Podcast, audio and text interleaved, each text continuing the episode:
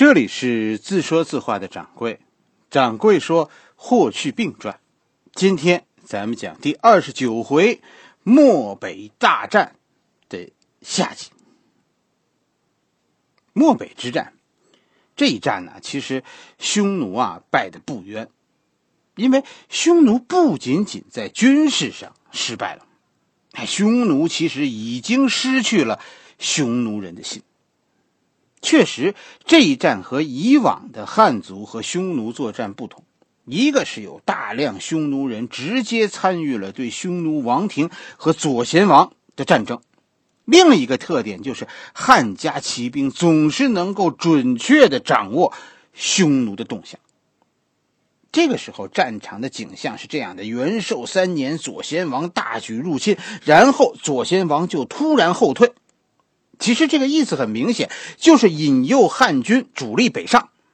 所以，当匈奴发现汉军在定襄集结大军的时候，他应该非常高兴，认为自己的计谋成功了。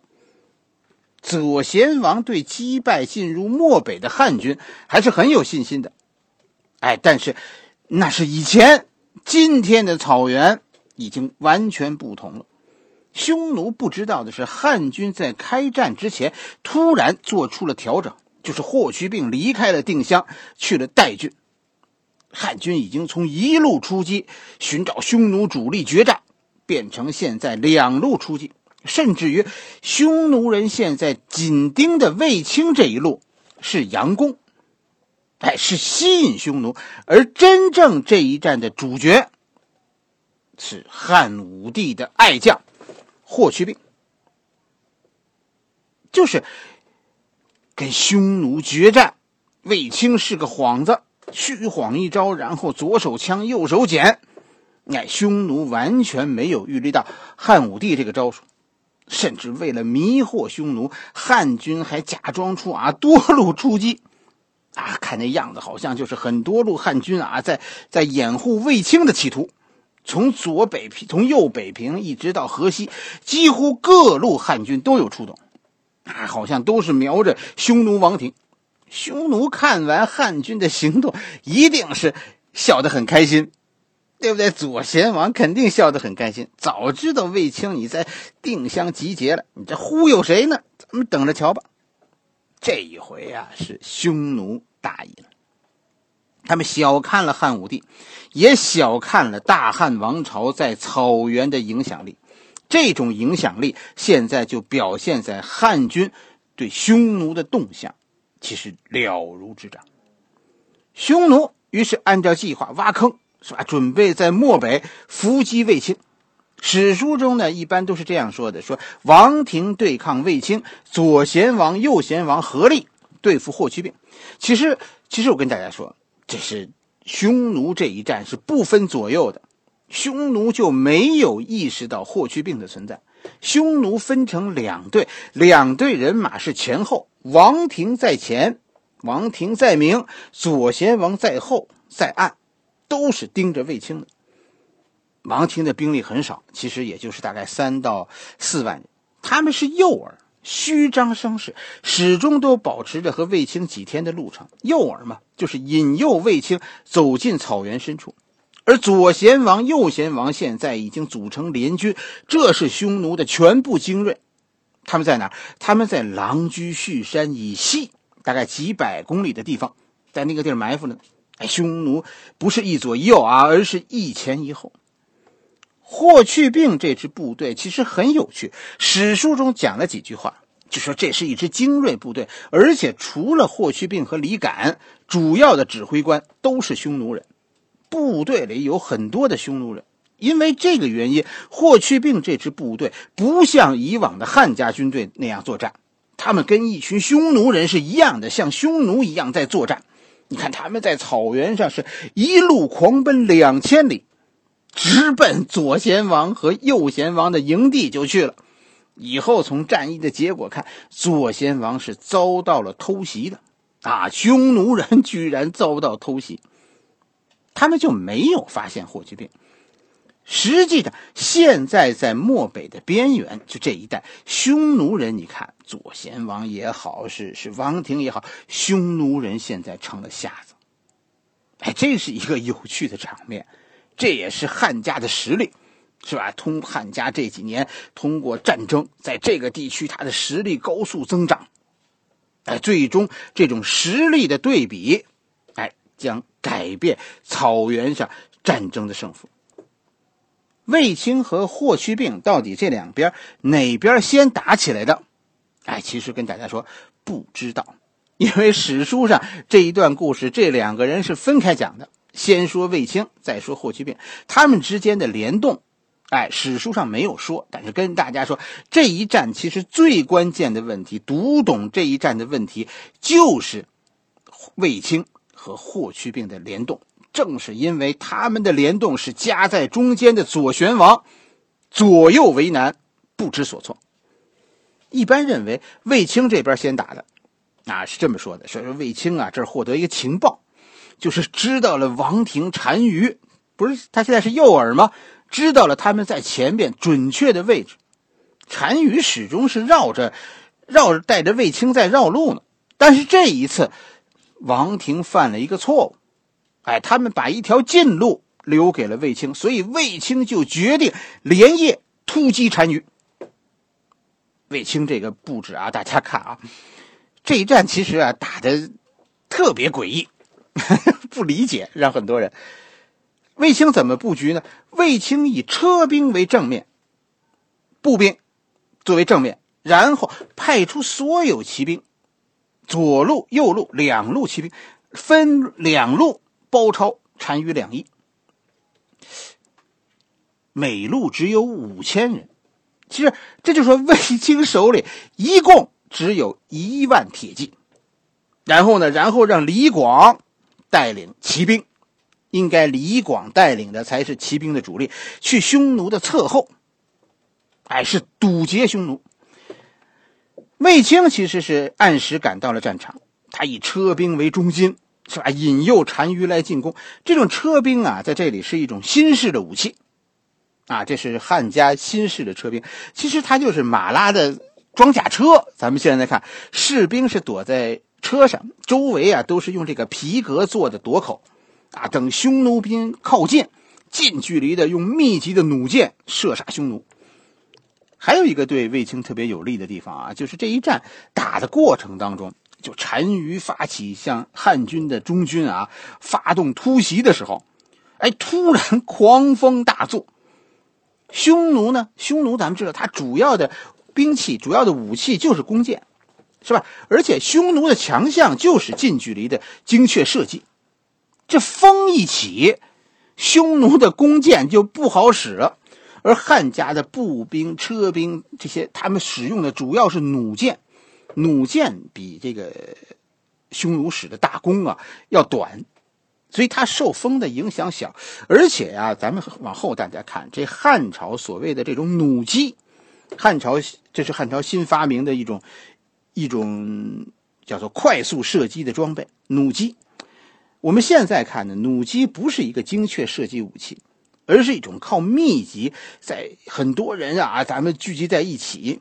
靠密集射击，弩箭的密集射击，在这种大量杀伤、大量弩箭同时射出，在这种用这种方式杀伤匈奴。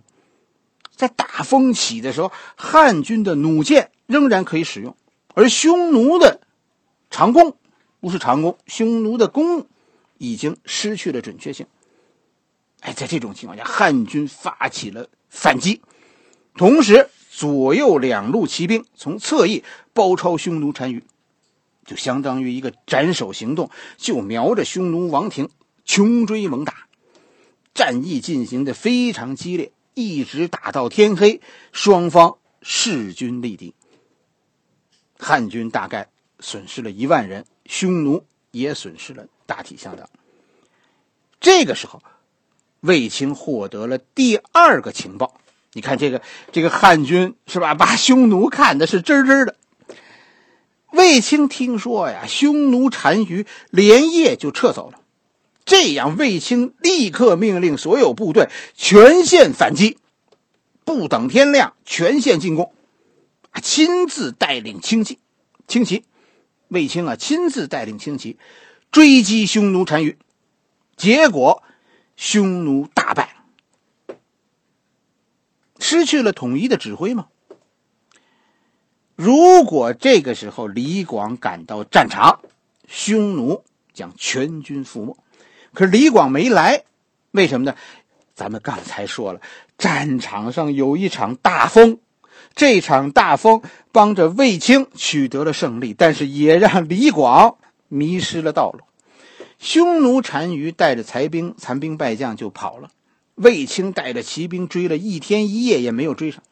这一战，汉军杀了一万九千匈奴，自己伤亡了一万多人。哎，取得了漠北之战的第一场胜利，这场胜利是带有决定性的。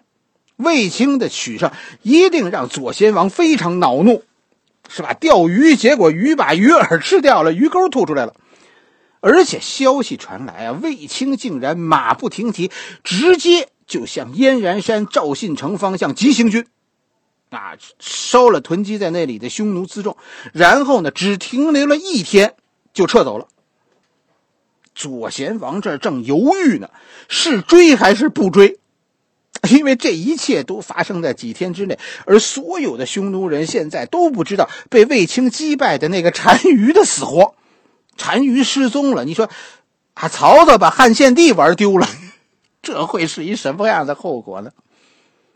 左贤王现在非常闹心，就是在这个时候，一个更让左贤王震惊的消息传来了，这就是霍去病突然从天而降。左贤王的营地，他的部落在在狼居胥山以东，是吧？在漠北和漠南的边境上，他自己现在在王庭以南，在狼居胥山以西，他不正盯着卫青呢吗？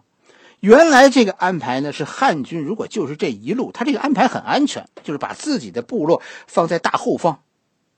可谁知道，霍去病是从代郡出发来抄家的呢？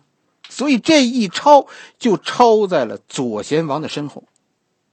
所以霍去病在这场漠北大战中的第一次惊艳亮相，就是漠北边境这一战。左贤王得到的消息的时候。左贤王得到消息的时候，霍去病已经血洗了他的部落。老窝被被霍去病抄了。左贤王现在的选择就是是是去迎击霍去病，还是追击沃清卫青呢？从后来看，左贤王是选择了迎击霍去病。史书中说呢，对霍去病怎么击败左贤王主力的，并没有详细的记录，但是呢。霍去病，咱们就从霍去病是以少胜多这件事情来看，是吧？掌柜估计，左贤王在狼居胥山中遭了埋伏，遭到了霍去病的埋伏，然后呢，又遭到霍去病穷追不舍，左贤王的部队最后被打散了。这里只是说了一个细节，史书中说啊，霍去病在奔袭了左贤王的营地以后。史书中说：“说霍去病驱赶剩下的匈奴进入荒漠，然后尾随这些人找到了左贤王。左贤王的部队、匈奴的部队都是各部落的联合，是吧？他们隶属于左贤王，但是他们都是相对独立的。这个时候，大家注意啊，匈奴其实这个时候心里头惶惶不安，因为这个时候刚刚发生了卫青击败匈奴单于这样一事情。”左贤王控制的单于不是失踪了吗？匈奴王庭现在居然出了新的单于。这个时候正是匈奴人心涣散的时候。左贤王这一败，他的联军后来就散了。形势现在不明，谁这个时候说愿意把自己的部队打光，那才叫缺心眼了。不忙着拼命，对吧？先等着看看，等看明白了为谁拼命再上也不迟啊。所以出现在我们眼前的这一幕，其实是很震惊的一幕，就是卫青，就是霍去病，居然以少胜多，打败了左贤王。哎，这就是史书上说的霍去病大破左贤王。而且是一战击溃，跟着卫青对左贤王是穷追不舍，一直追到瀚海，就是现在的，呃，大概就在现在的贝加尔湖的西边。掌柜想象中的这一战啊，其实跟史书上有点区别。我觉得这一战呢，应该是是这样：所谓的这个狼居胥山呐，跟大家说，这是一个山脉。这个狼居胥山的地形啊，非常复杂，沟壑纵横，所以，所以几乎啊，咱们认为，个狼居胥山是无法翻越的，只能从要么从北边绕过来，要么从南边绕过来。霍去病马踏匈奴营地是在狼居胥山以南。随后，他修驱赶匈奴人，实际上是向西北方向，把匈奴人赶向西北方向，就是从狼居胥山的南边走。而此时，霍去病已经判断出，左贤王在得到这个消息以后，一定不会从狼居胥山的南面正面迎击霍去病。